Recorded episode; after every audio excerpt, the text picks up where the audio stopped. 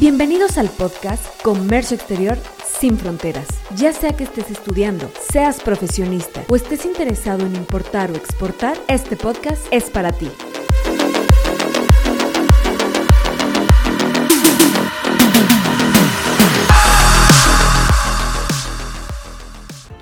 ¿Qué tal a todos los que nos escuchan el día de hoy? Hoy tenemos un tema muy interesante, vamos a hablar acerca del juicio de nulidad, un medio de defensa, y para eso nos acompaña la licenciada Olga Angélica López Tobar, egresada de la Universidad Autónoma de San Luis Potosí, es licenciada en Derecho, actualmente cursando una maestría en Derecho Corporativo. Ella cuenta con una experiencia en el Supremo Tribunal de Justicia de San Luis Potosí y ha colaborado con distintos despachos en materia de defensa fiscal y aduanera los últimos siete años. Angélica, bienvenida, ¿cómo estás? Hola, ¿qué tal Eric? Mucho gusto, muy bien. ¿Tú cómo te encuentras? Un gusto estar aquí contigo y con todo tu auditorio y ahora sí que pues lista para lo que me tengas que que preguntar. Muy bien, Angélica, qué bueno. Mira, la verdad es que hemos tenido varios programas donde hemos platicado acerca de las operaciones de comercio exterior, que es un pedimento, hemos hablado acerca de la Procuraduría de Defensa del Contribuyente, hemos hablado también acerca de lo que es una revisión de gabinete, visitas domiciliarias, etcétera. No hemos tenido distintos programas, tenemos obviamente algunos que vamos a ahondar más adelante, pero nos surge una cuestión. Tenemos una auditoría Sí, tenemos un procedimiento en materia de aduanas, en materia de revisiones, y sucede que al final no estoy de acuerdo con lo que me determinan, no llego a un acuerdo con la autoridad en materia de Prodecon, eh, siguen los procesos, llega una liquidación. ¿Qué sigue? O sea, sabemos que vienen los medios de defensa, pero ¿qué son los medios de defensa? ¿Por qué existen? Mira, los medios de defensa son los mecanismos con los cuales todos los gobernados cuentan para ahora sí que hacer valer sus defensas en contra de un acto o una resolución que una autoridad administrativa o en su caso fiscal les cause un perjuicio en su esfera jurídica. Entonces cuentan con estas instancias para ahora sí que este pues decir, promover tu derecho ante esa ilegalidad que se haya cometido por parte de la autoridad. Eh, por ejemplo, aquí quisiera ahondar un poquito en esta parte para todos los que nos escuchan. ¿La ilegalidad te refieres a una auditoría o cómo?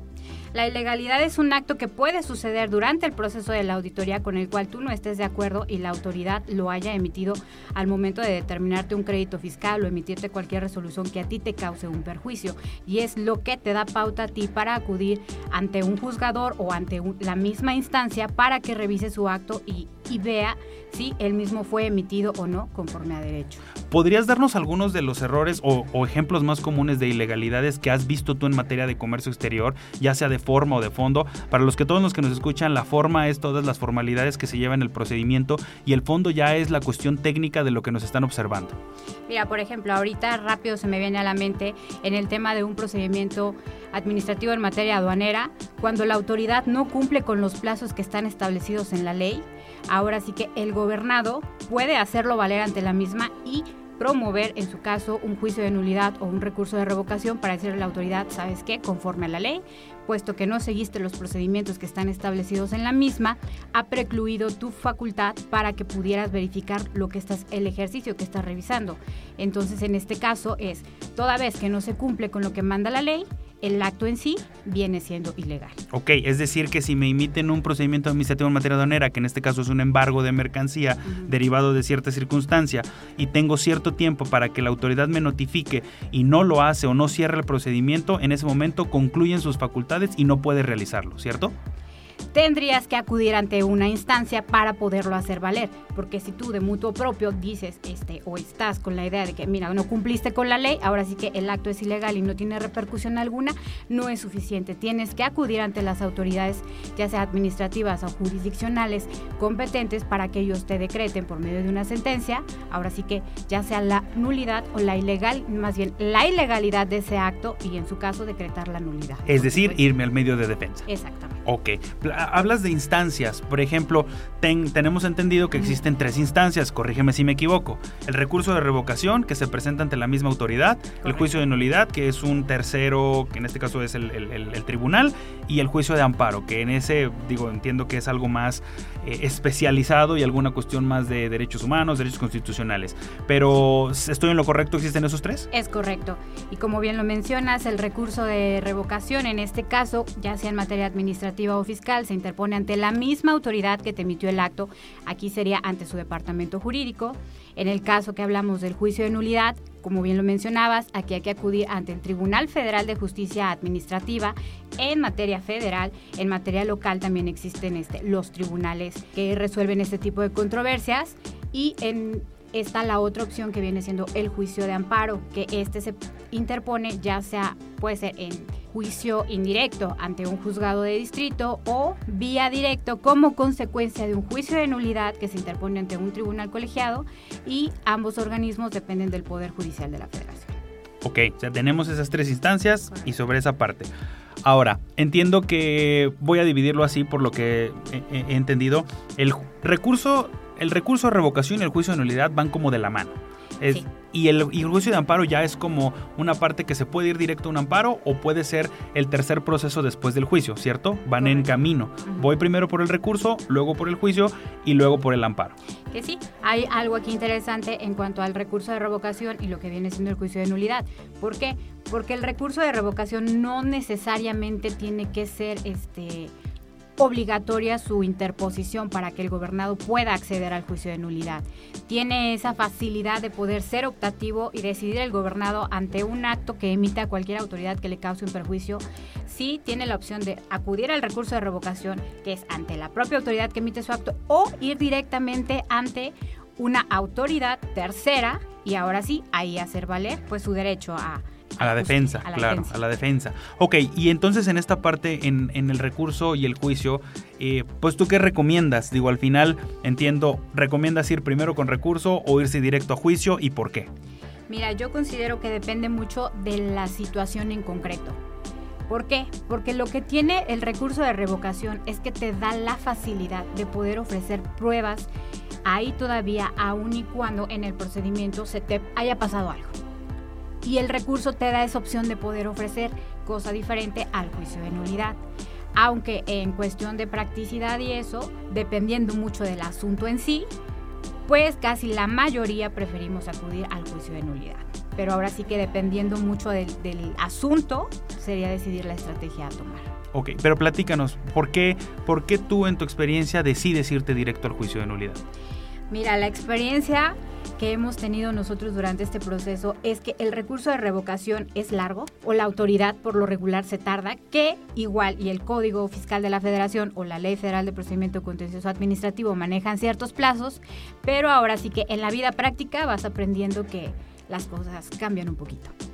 Entonces, el recurso de revocación sí, sí se utiliza, pero es a veces cuando quieres ganar tiempo, por lo regular. Porque la mayoría de las veces, y no voy a decir que hay sus excepciones, la autoridad lo que hace es confirmar su acto. Entonces, es, confirman su acto y si tú estás... Eh, en contra o más bien tienes ahí tus discrepancias en cuanto a, la determinación o lo que te haya dictaminado la autoridad administrativa, ahora sí que dices, no tuvo caso irme al recurso de revocación. Si yo lo que quiero es defender ahora sí que lo que me determinaron, ¿no? Entonces es cuando ya acudes al juicio de nulidad, que a mi parecer pues es más.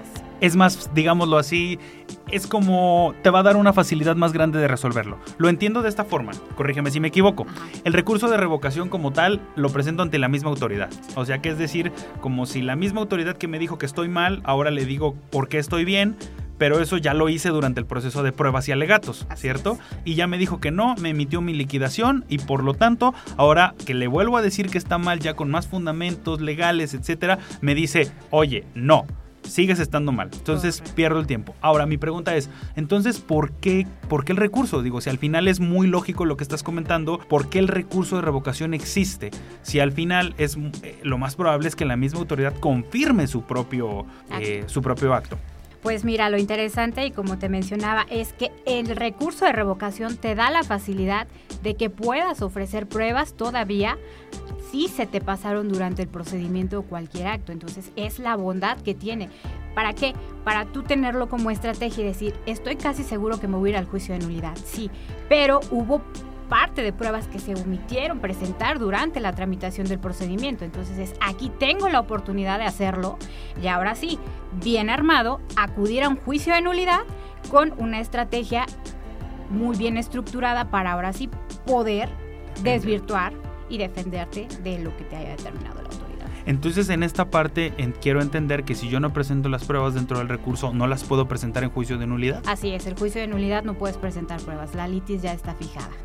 Ok, eh, para todos los que nos escuchan esto es muy importante. Digo, al final muchos eh, expertos en materia de derecho pues siempre recomiendan, como lo está haciendo la licenciada Angélica, el juicio de nulidad, pero debe de hacerse previo a un análisis y un estudio de si es más factible. Por eso comentaba ella desde el inicio de este podcast que es importante analizar el recurso porque si no presentamos las pruebas dentro del recurso va a ser un momento en que en juicio de nulidad no vamos a tener oportunidad de tener todas las pruebas que nos ayuden a tener una correcta defensa.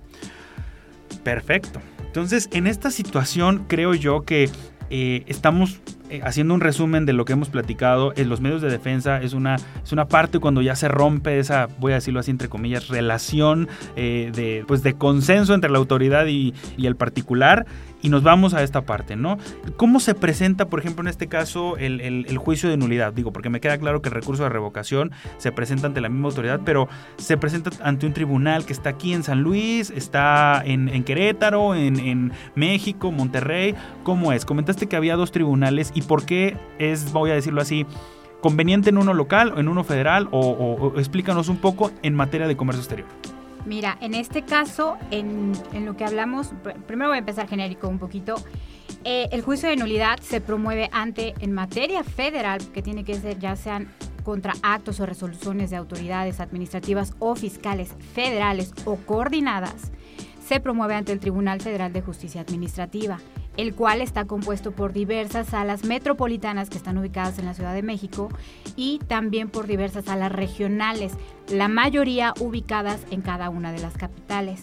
Así también el propio tribunal maneja ciertas salas especializadas dependiendo de la materia. En el caso de comercio exterior contamos con tres salas especializadas para resolver y dirimir todas las controversias de esta índole, que están ubicadas en la Ciudad de México una, otra en el Estado de Nuevo León y la otra está en Veracruz. En San Luis Potosí, por materia de competencia y territorio, nos corresponde la sala especializada que está ubicada en la Ciudad de México. Ahora bien, en cuanto al tema de los tribunales locales, también los gobernados tienen este, este medio de defensa en contra de actos o resoluciones de autoridades que hayan sido por parte de los ayuntamientos o del Estado, y para lo cual también tienen un tribunal. En el caso de San Luis Potosí se encuentra el Tribunal Estatal de Justicia Administrativa. En el tema de comercio exterior, por ser un tema federal, forzosamente tenemos que irnos ante el Tribunal Federal de Justicia Administrativa y en su caso acudir a la primera sala hablando de aquí de San Luis Potosí por el tema de competencia. Muy bien, perfecto. Para que lo tomen en cuenta todos los que nos escuchan, debe de ser en México y que nadie les diga que es aquí en San Luis para actos de comercio exterior. Multas federales, supongo que aquí podría ser alguna multa, no sé. De cualquier autoridad administrativa, por ejemplo, una multa de Profeco, una multa de la Guardia Nacional, una multa de la Secretaría del Trabajo a nivel federal o ya hablamos de la determinación de un crédito fiscal por parte del Servicio de Administración Tributaria. Perfecto, no, muy bien, creo que nos queda claro. Ahora, ya estoy listo ya vi mi proceso, ya vi que violentaron mis derechos, por así decirlo, ¿verdad? Y están en ilegalidad del acto de acuerdo al análisis de, mi, de mi abogada especialista. Y en este caso voy al juicio de nulidad. ¿Qué es lo mínimo que debe de contener? Entiendo que es un documento eh, complicado, que tiene que tener un, un, expertise muy, muy interesante, pero platícanos en resumen qué es lo más importante que debe de contener o qué consideras que debe de tener.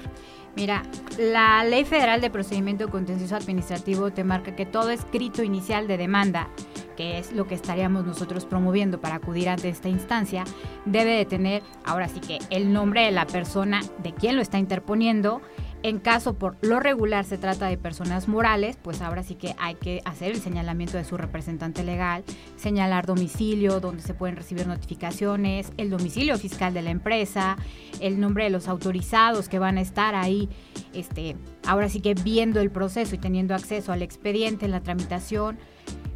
Tenemos también que se tiene que hacer valer este, un capítulo de hechos, hacer el señalamiento de la autoridad a la cual es a la que le estamos atribuyendo el acto señalar, súper importante, el acto, la resolución que nos está causando el perjuicio. En su caso que hubiese, señalar a un tercero que pudiera repercutirle la nulidad que en su caso se busca o la ilegalidad que se declare del acto como tal que se está impugnando.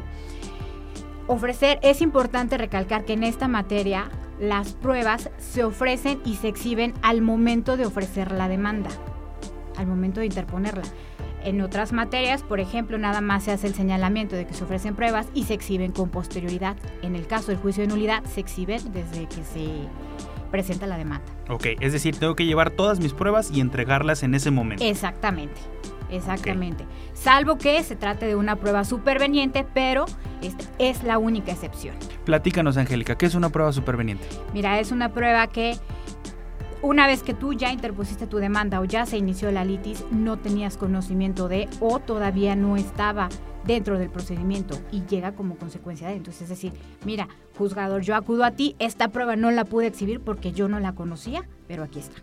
Angélica, aquí, eh, como dicen, haciéndola de abogado del diablo, como se dice comúnmente, ¿podría yo decir entonces que si no presenté pruebas en recurso de revocación, decir que todas son supravenientes y presentarlas en juicio de nulidad? No. ¿Por qué? No, ¿por qué? Porque hay, aquí sí tenemos que ver la temporalidad de las pruebas y el acceso que tú tenías a ellas. No solamente basta con la manifestación de decir yo las desconocía.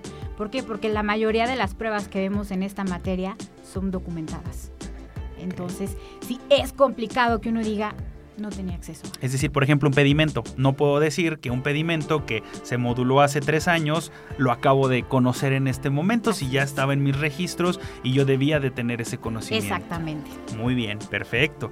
No, pues creo que en esta parte nos queda claro, pero ahora dijiste algo dentro de... Perdón, te, te escucho. Se me olvidaba, lo más importante o uno de los elementos más importantes son los conceptos de impugnación. Claro, efectivamente. Que son los argumentos que tú vas a hacer valer y mostrárselos, en este caso a los magistrados que integran el tribunal, pues para demostrar que el acto fue emitido ilegal.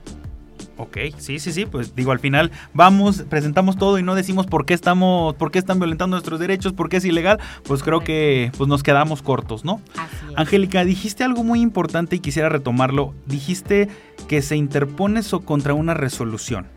Y entonces aquí la pregunta es, ¿contra qué acto se puede interponer este juicio de nulidad? Te lo pregunto porque luego muchos eh, tienen el pensamiento de, me llega la orden, voy a interponer juicio. Me llegó un acta, me están levantando un acta que no está de acuerdo al procedimiento, voy a levantar un, juicio, voy a meter una demanda sobre esto, una denuncia. Eh, en, este, en esta parte, eh, ¿cuáles son los actos que sí amerita llevarse al juicio de nulidad o cuáles se pueden controvertir eh, específicamente. Te pongo el ejemplo de eso porque llega a veces tal vez una revisión de gabinete, una visita domiciliaria y dice, no, no, no, me voy a, la típica frase, me voy a amparar, ¿no? Pero esta parte del juicio aplica aquí o no aplica o hasta qué punto. Mira, ahora sí que viene siendo contratos que de verdad te causen un perjuicio. Una orden de visita domiciliaria no te está causando como tal, aún. ¿Por qué? Porque se está presentando la autoridad y te está diciendo, vengo a revisarte ahora sí que muéstrame tu documentación porque, porque la ley sí prevé ese caso. Ok, es decir, no te estoy multando, no te estoy agrediendo, por así decir la palabra, te vengo a, revisar que estés correcto. es decir, ya en el momento en el que yo te diga, oye, esto está mal, sobre de eso. Entonces la pregunta, ¿una acta final o un oficio de observaciones son, entran dentro de esta parte? No. ¿Por qué? Porque todavía no existe una determinante o una afectación jurídica como tal hacia el gobernado.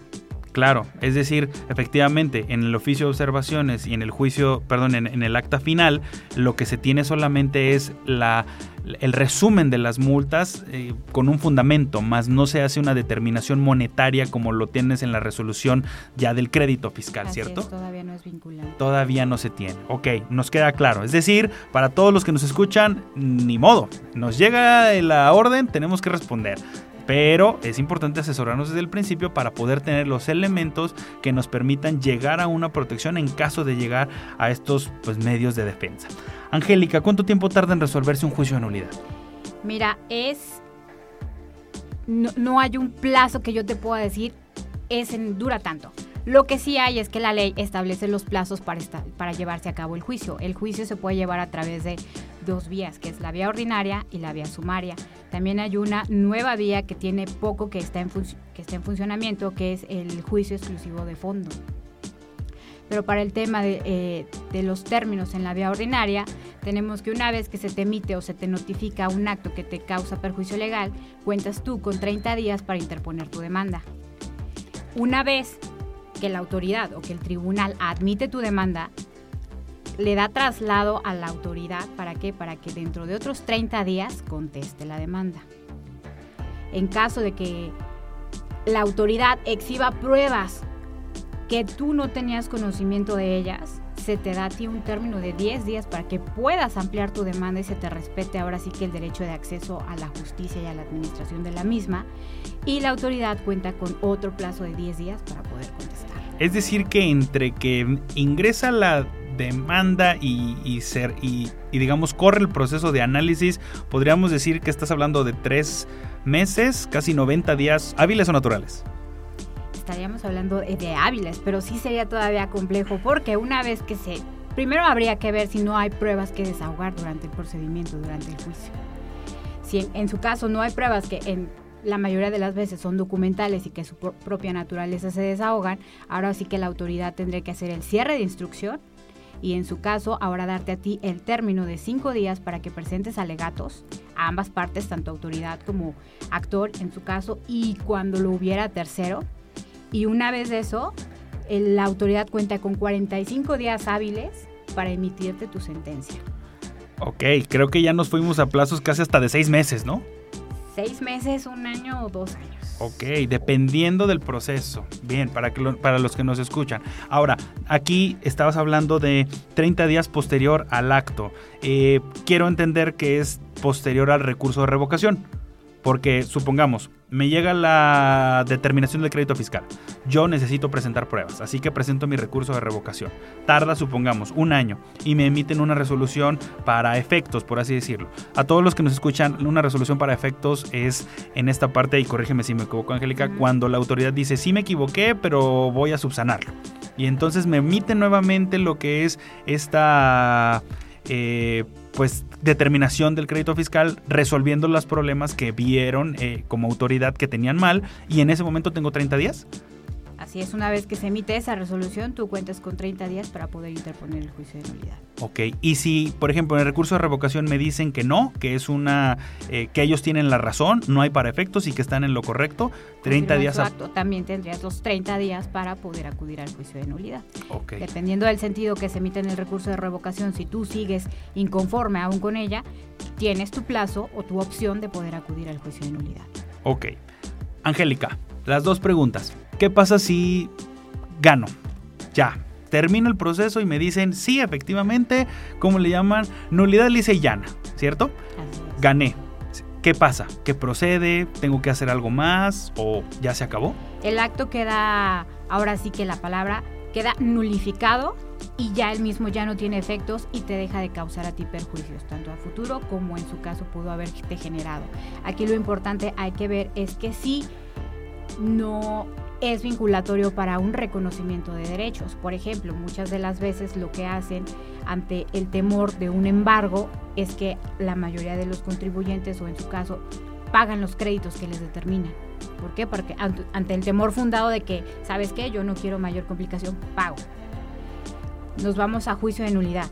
Se obtiene ahora sí que la nulidad lisa y llana del, del crédito y lo que pedimos nosotros muchas de las veces, ok, devuélveme lo que yo pagué como pago de lo indebido. Claro, Reconóceme el pago de lo indebido. Entonces ahí la sentencia todavía está vinculatoria, que te declaro la nulidad del acto, pero además te ordeno a ti, autoridad, que le devuelvas al contribuyente lo que te erogó toda vez que no debió de haberte pagado. Claro, escuchen todos esto, todos los que nos escuchan, por favor, tomen este consejo de esta parte. O sea, al final no es solamente ganar, sino recuperar lo que pagamos en caso de que hayamos pagado para evitarnos ciertas repercusiones. Y lo entiendo, porque efectivamente si yo tengo una determinación de impuestos, pues se va actualizando, se va recargando. Entonces si yo pago en el momento, se deja de actualizar y se deja de recargar. Y en esta parte lo que va a suceder es que eh, si yo gano, puedo decir, oye, regrésame el dinero.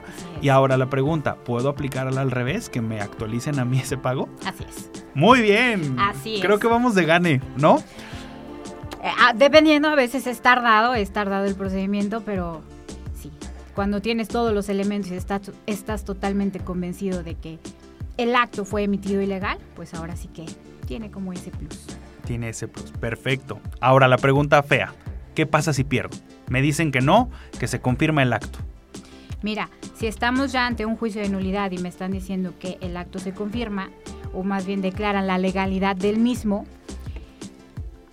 los gobernados tienen una opción más, que es acudir ante el juicio de amparo directo, ante un tribunal colegiado. Y en su caso, también e, es, importante hacer esta mención que la autoridad, cuando el acto a él le causa un perjuicio, en este caso que se declare la nulidad lisa y llana o la nulidad para efectos y la autoridad no esté de acuerdo, tiene la opción de acudir al, al recurso de revisión fiscal, que es también interpuesto ante el tribunal colegiado, ante un tribunal colegiado. Ok, o sea, todavía tenemos otras instancias que nos pueden, digamos, ayudar a continuar con el proceso de la defensa. Así es, ya dependiendo ahora sí que si el tribunal colegiado confirma la sentencia que es emitida por parte del Tribunal Federal de Justicia Administrativa, digamos que las instancias ya se han agotado. Ok, y ya no tengo nada, tengo que pagar y si ya pagué, pues ya se quedó ahí. Así es. Muy bien, Angélica. Creo que en esta parte nos ha quedado muy claro. Digo, los medios de defensa son un, un pues un medio, valga la redundancia, que nos permite defendernos, valga la redundancia, de los actos de autoridad que, en los que no estamos de acuerdo. Digo, al final eh, hablábamos de Prodecon en otros podcasts donde especificábamos el llegar a un acuerdo, ¿no? Pero si ese acuerdo se rompe y no quiero llegar o no hay un acuerdo, y tampoco me toman las pruebas, puedo llegar a estos medios de, defensa, ¿no? Ahondamos un poco más acerca del juicio de nulidad, habrá que hablar acerca de las ventajas, desventajas después de un recurso de revocación, de un juicio de amparo, que ya es algo pues, más especializado, pero ¿qué, qué, consejo le darías a todas las personas que nos escuchan en materia de, de juicio de nulidad y medios de defensa? Pues mira, aquí lo primordial sería que ante cualquier acto de autoridad que llegue lo ideal es tratar de asesorarte desde un inicio. ¿Para qué? Para así poder traer una estrategia super armada y ahora sí que viendo siempre lo peor, este es estar preparado para lo mismo y poder este ahora sí que tener preparado lo que lo que se vaya a tener que ofrecer para un juicio de nulidad, ¿no? Muchas veces las las personas o los contribuyentes dejan todo al azar, como no pasa nada, vienen y me revisan, pues les entrego. ¿Qué es lo peor que puede pasar? Ya cuando les están, están ante un embargo, están ante la terminante de un crédito fiscal, y es como que, ¿y ahora qué hago? ¿Y ahora qué hago? no Entonces sí, lo, ideal es este, asesorarse, ya sea por parte de pues algún despacho externo o en su caso las autoridades, que en este caso también está la Prodicon que cuenta con asesorías para que acudan y no se queden ahora sí que en estado de indefensión. Claro, pues sí, yo creo que es un buen consejo. Al final, recuerden como cualquier cosa es, nos enfermamos y nos automedicamos, pues puede ser peor, puede que salgamos librados, pero puede ser peor. Lo mejor es, eh, me empieza a dar gripa, me empieza a, dar tos, eh, pues rápidamente ir con el doctor y que me diga, oye, sabes que hay que hacer esto, hay que tomar este tratamiento y sobre eso evitar todas las partes que me pueden afectar a final, ¿no? Angélica, muchas gracias por este, esta información, ha sido de mucha utilidad. A todos los que nos escuchan, es importante que tomen en cuenta estos consejos. No olviden que estamos para apoyarlos, la licenciada Angélica, aquí todo el, equipo de Trade Comercio Exterior está para apoyarlos en todo este tipo de actos de la autoridad y apoyarlos en todo el desarrollo de sus actividades en materia de comercio exterior. No olviden seguirnos en redes sociales eh, y de toda la información que estamos publicando día a día. Angélica, muchas gracias. Al contrario, muchas gracias a ti y cualquier cosa, pues aquí estamos a la orden. Síguenos en nuestras redes sociales donde encontrarás más contenido.